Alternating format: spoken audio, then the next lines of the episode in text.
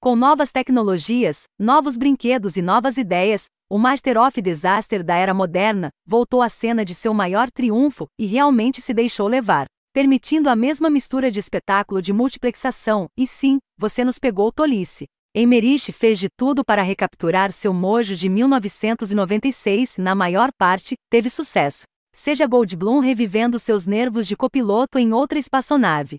Bill Pullman vestindo seu traje de voo mais uma vez como ex-presidente Whitmore afetado por PTSD, ou Brent Spinner fazendo um retorno bem-vindo como um professor surpreendentemente não morto Braquizocum, você provavelmente vibrarei com a mesma alegria doce e impossível de levar muito a sério que sentiu durante o primeiro filme.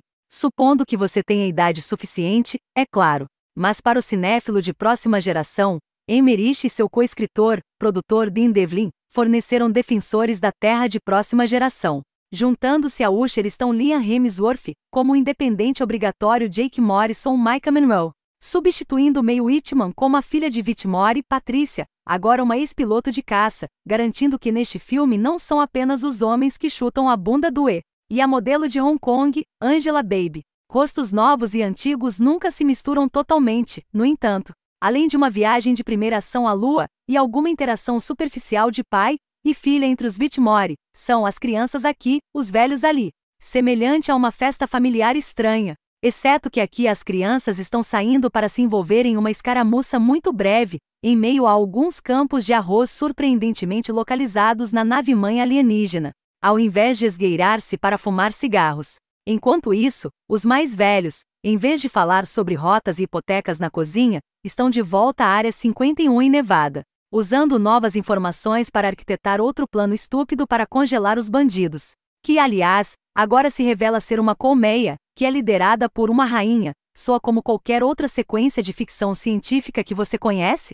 Sim, bem, esta rainha alienígena é do tamanho de Godzilla. Claro que ela está. É de Roland Emmerich que estamos falando. Apesar de todas as bobagens exageradas, ele e Devlin pensaram muito em como apresentar seu novo mundo. O conceito de integração de tecnologia alienígena é convincente. Sua afirmação de que a invasão trouxe paz mundial nem tanto.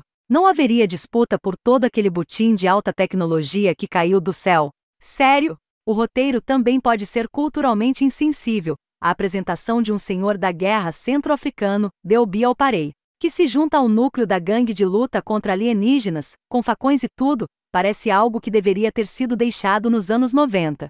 Ainda assim, é uma proposição sci-fi intrigante e atraente, um lugar que poderia ser utopia, se não fosse devastado pelo trauma cultural de uma geração em grande parte órfã, ou vivendo em medo perpétuo de represália interestelar. Independence Day.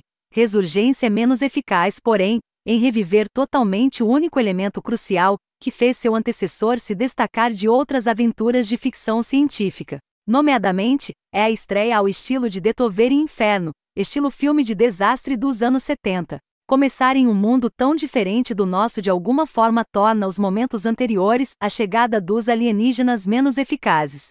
Dificilmente ajuda que praticamente todos os personagens na tela estejam esperando, mas você está tão distraído por todos os helicópteros sem rotor, rebocadores antigravidade armados com robôs e jatos espaciais, para não mencionar um monte de exposição de reconstrução de mundos. Você realmente não sente o acúmulo para a destruição, ou a grande liberação de tensão quando atinge. Não estamos mais testemunhando a tentativa de aniquilação de nosso mundo. É muito mais um planeta.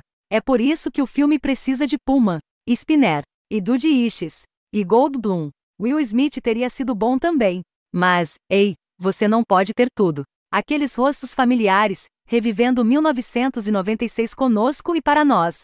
Goldblum, mais do que qualquer pessoa aqui, é essencial. Enquanto o VFX tornado redemoinhos em torno de nós, ele traz coisas, se você vai desculpar a frase, para a Terra. O que nos permite revel no vertiginoso por amovienes de tudo isso, e assim, perdoar a maioria de suas deficiências. Como ele diz ao ver o novo navio inimigo, esse é definitivamente maior do que o anterior.